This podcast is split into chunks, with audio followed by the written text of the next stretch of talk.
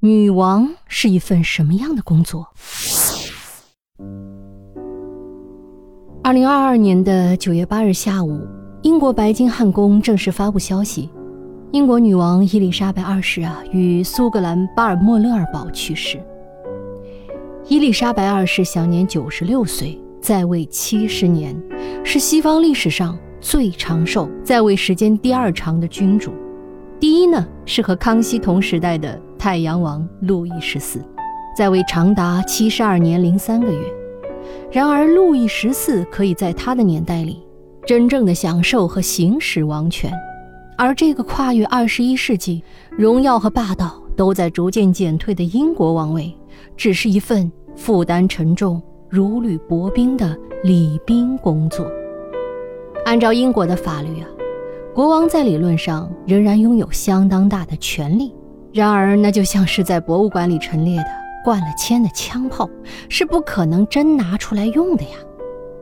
在晚年，女王以一个风度翩翩、智慧过人的老祖母形象，出色地扮演着英国保守文化传统的人格载体，收拾着王室成员闹出来的无数烂摊子。尽管在很多人看来，这个角色并不代表时代的进步。但却又很难不让全世界的观众对他本人抱有好感。在伊丽莎白二世辞世的次日，继位王储查尔斯宣读的讲话，其中说，在一九四七年，他二十一岁生日时，他在向英联邦的广播里承诺，无论自己的生命长短，他都将为他的人民服务。这比承诺更重要，这是一个定义他一生的誓言。他为自己的职责做出了牺牲，他的奉献精神从来没有减退。这段电视讲话让咱们不由得联想到2006年的一部英国电影《女王》。那部电影的叙事尺度算是半纪实半虚构，平衡关系的难度远远要大于想象力的难度。当然，女王的公众义务之一，也包括被各种文艺形式编排出来供公众消遣。他对于成品是抱以宽容，或者是连看都不看。这种宽容可以理解为是自信。电影在开头暗示，理论上超越党派的女王是偏向保守派的。她在接见选举里刚刚获胜的改革派工党首相布莱尔的时候，架子搭得很足，像是母亲训斥小儿子一样，纠正布莱尔搞错了仪式，告诉他。你是我的第十个首相，我的第一个首相是丘吉尔，他那时候就坐在你现在的椅子上，戴着大礼帽，给了年轻的我很好的教育、经验和智慧，让我们能够更好的行使宪法赋予的责任，去辅导、指引和提醒今天的政府。传统的英国媒体。确实很喜欢把这里场合以及每星期二女王和首相的例会描述成是有智慧的女王在指导首相如何治理国家，王室也喜欢默认这个说法。但是据说，只要首相任职时间足够长，那就是首相在滔滔不绝地说，女王就算心里不认可，也只能频频点头。她的角色更像是一个听众。当然，这段补充也是我从一本小说里看到的。咱们一会儿就会说到他。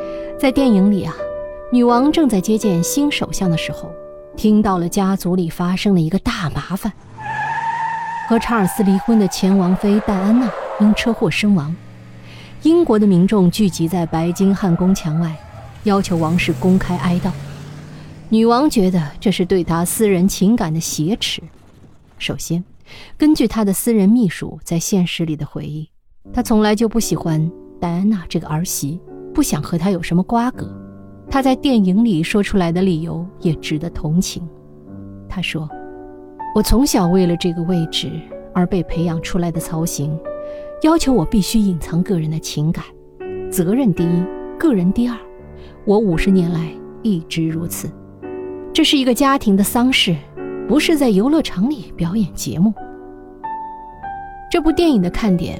不全在八卦上，也包括对英国现代社会变革的审视。当时的民众不再认为这种克制是理所当然的了，他们深陷被媒体操控的群体情绪，激烈的指责王室冷血，事情变得逐渐失控。布莱尔也警告女王，已经有四分之一的民众支持废除君主制了。全世界都在等着白金汉宫降半旗，他本人出来发表讲话呢。结果，这位骄傲的女王带着王室离开了伦敦，去巴尔莫勒堡打猎去了。没错，正是她最后辞世的地方。所以，为了这个外景地，咱们也值得再看一看这部电影。在影片的最后，女王理智地妥协了。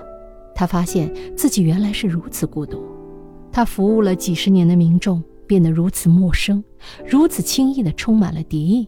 她的丈夫只负责说风凉话，而她的长子看上去居心叵测，还不如这个新首相替自己着想的多。电影里有一段意味深长的隐喻：当她独自驾车在野外抛锚的时候，索性痛快地哭了一场。这时，她看到了一头被猎人追捕的公鹿，她大声地让那头鹿快跑。过了几天，她听说那头鹿还是被猎杀了，鹿的头将会被割下来装饰客厅。女王专门去仓库里看了看那头鹿，就坐飞机回到了伦敦，去发表她的公开哀悼讲话了。这是伊丽莎白二世职业历程里最有名的一段公共危机。那么，这到底是一份什么样的职业呢？有人说，她的工龄要从十四岁开始算。她在少女时代就要代表王室做广播演说。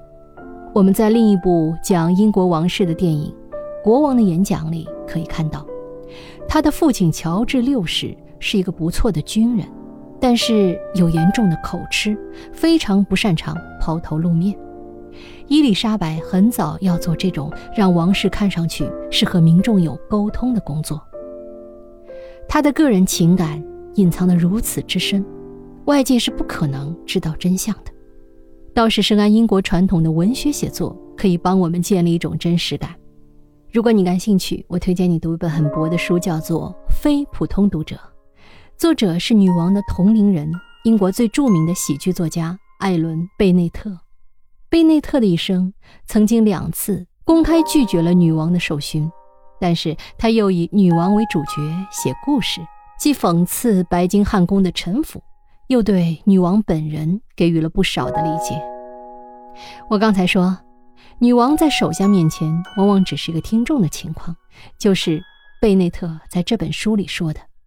他还说，这份工作要求女王不能有任何私人爱好，她不能喜欢种花、下棋、做蛋糕，因为有爱好就是有偏爱，而有偏爱就会冷落和排斥一些人。他的工作是让别人感兴趣，而不是自己感兴趣，所以他也不能喜欢读书。读书好像就代表他不是个实干家了。另外，假如他和法国总统会见的时候，超纲地提到了一位自己最近在读的法国作家，而恰巧这位作家又不代表主流，那就会引起外交尴尬。贝内特的这本书。讲的是女王在七十多岁的年纪，也就是刚刚走出戴安娜去世世间阴影不久，突然迷上了阅读。她是到王宫的厨房那边去找她那群柯基和多尔吉犬的时候，遇到了一辆卡车上的流动图书馆。这是一个政府的公益项目，所以出于礼貌，她就在一位厨工的建议下借了几本书。没想到从此一发不可收拾。他从阅读当代的英国小说开始，逐渐向前追溯经典文学，成了一个书迷。他开始后悔自己年轻时会见过这些书的作者，却没有和他们进行深入的交流。他在笔记里说：“文学像是一个广袤的国家，而我启程的太晚了。”爱读书这件事和他的工作是有矛盾的。首先，这分散了他的精力。让他在公开活动里表现得漫不经心，王室的侍从对此很不满。他们在女王面前表现得很恭顺，但是他们心里认为，在那一场一场的演出里，女王只是一个主角，而他们才是演出的实际负责人。另外，读书也让女王的感受变得细腻了。女王是一个敏锐精明的人，可是一直不食人间烟火。他的身份让他不需要有同情心和悲伤感，他身边的人一旦患病了，就会被悄悄地撤换。他往往是直到过去的朋友或者仆人去世时，才知道他们已经生病很久了。